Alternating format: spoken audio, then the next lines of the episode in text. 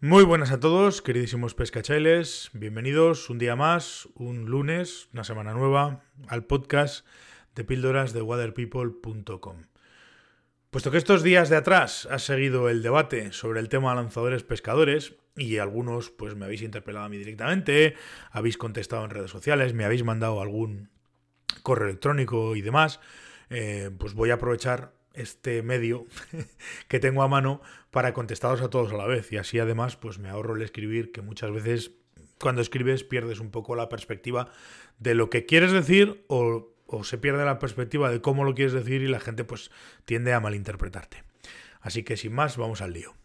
Un buen lanzador es un buen pescador porque la pesca a mosca consiste en lanzar un sedal para proyectar una mosca y ponerla donde tú quieras. Por tanto, si sabes lanzar, sabes pescar. Esto es de perogrullo.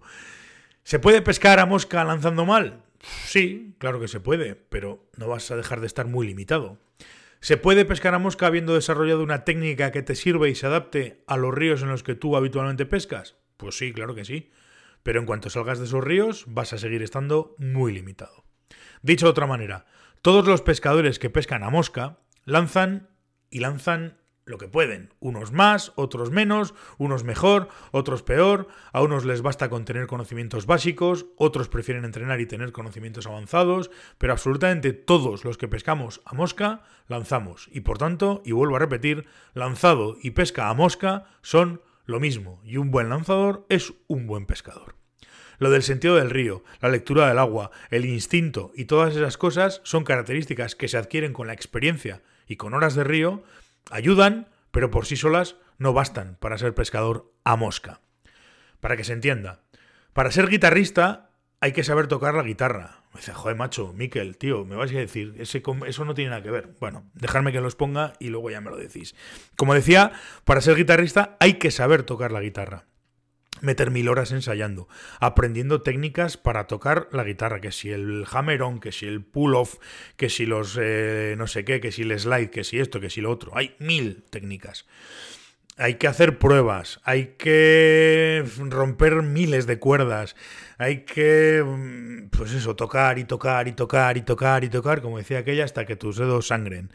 En fin, eh, todo eso, para ser guitarrista, pues es lo que hay la actitud en el escenario, el flow, eh, etcétera, etcétera, etcétera, todas estas cosas, pues ayudan, pero por sí solas no te hacen guitarrista. Tú con. Oh, es que es un tío que llena el escenario. Solamente llenando el escenario no eres guitarrista. Pues serás otra cosa, pero de luego guitarrista no. Pues entonces con la pesca mosca es exactamente lo mismo.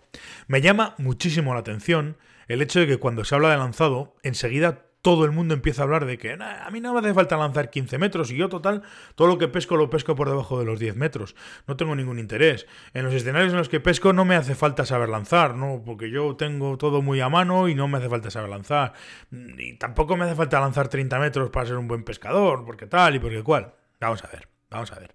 Lanzar no es poner la mosca a 30 metros, ni hacer un doble tirabuzón con un mortal carpado con la línea para presentar la mosca. Lanzar es tener los conocimientos y los recursos suficientes como para estando en el río ante una situación concreta, elegimos o tengamos que elegir o podamos elegir la mejor opción, la menos complicada, la más sencilla de ejecutar. Así de simple. Pescar no quiere decir que tengas que demostrar continuamente, perdón, lanzar no tiene que no significa que tengas que estar continuamente demostrando que sabes lanzar sino que tienes los recursos para elegir la situación, en, una situación para elegir la forma más sencilla de pescar. Así de simple. Creo que lo dije en la otra píldora. No me gusta ni un pelo la separación entre lanzadores y pescadores. Es falsa y muy interesada y además viene de tiempos atrás en los que el lanzado pues se atacaba continuamente al lanzado porque era algo que se desconocía y que bueno pues que había gente que no estaba interesada y estaba más interesada precisamente en tirar para abajo el lanzado que otra cosa. Pero bueno, son tiempos antiguos, aunque hay veces que me da la sensación de que no hemos avanzado nada. Pero bueno, oye, esto es lo que hay. En fin, lo que os decía, es una, afirmación falsa y, y, muy interesada. Y os hago esta siguiente pregunta. ¿Alguien haría esta misma separación entre montadores y pescadores? ¿A que no? ¿A que no se le ocurriría a nadie? ¿A que a ti, como montador que me estás escuchando, te molestaría enormemente que todas las horas que metes al torno, que todas las horas que metes leyendo libros, viendo montajes, viendo vídeos, probando materiales, experimentando, etcétera, etcétera, etcétera, a que te molestaría mucho que no se valorasen. Pues a mí, con todo el tiempo y dinero invertido en formarme en algo que me apasiona, ojo, en algo que me apasiona como es pescar a mosca, me pasa lo mismo. Me sienta muy mal que no se valoren. En competición puede que valga eso de que uno es bueno o malo según con quién te compares, pero aquí no estamos hablando de competición. Uno es bueno o malo según las técnicas que domine y los recursos que tenga. No se trata en ningún caso de sacar más peces, sino de ser capaz de afrontar cualquier situación que nos ponga delante del río. Así de simple.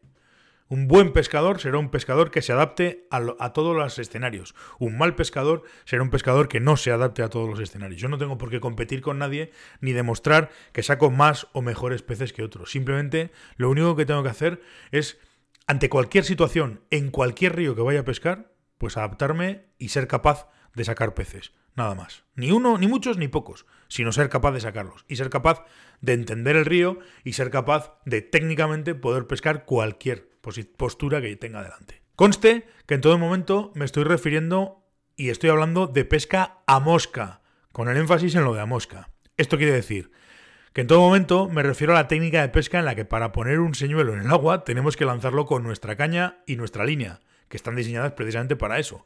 No estoy hablando de otras técnicas nacidas de la pesca mosca, pero que hace tiempo que se han desgajado y han tomado su propio camino. Quiero decir con esto además que no es que no solamente no esté hablando de ellas, sino que además no tengo por qué denostarlas porque no me interesa. Quiero decir, no me interesa denostarlas. Son otras técnicas y no estamos hablando de eso, estamos hablando de pesca a mosca. Por otra parte, esto de que lanzado y pesca a mosca eh, son lo mismo, no es una opinión, es un hecho, vamos, o sea, irrefutable. Igual que, hay que decir que al fútbol se juega con los pies o que al balonmano se juega con las manos. Y esto es un poco todo. Esta semana estaremos al pie del cañón, aunque es una semana un poco rara, no importa, habrá, habrá podcast todos los días, como viene siendo habitual. Así que nada más, nos veremos mañana y nos escucharemos. Hasta luego, pescachailes.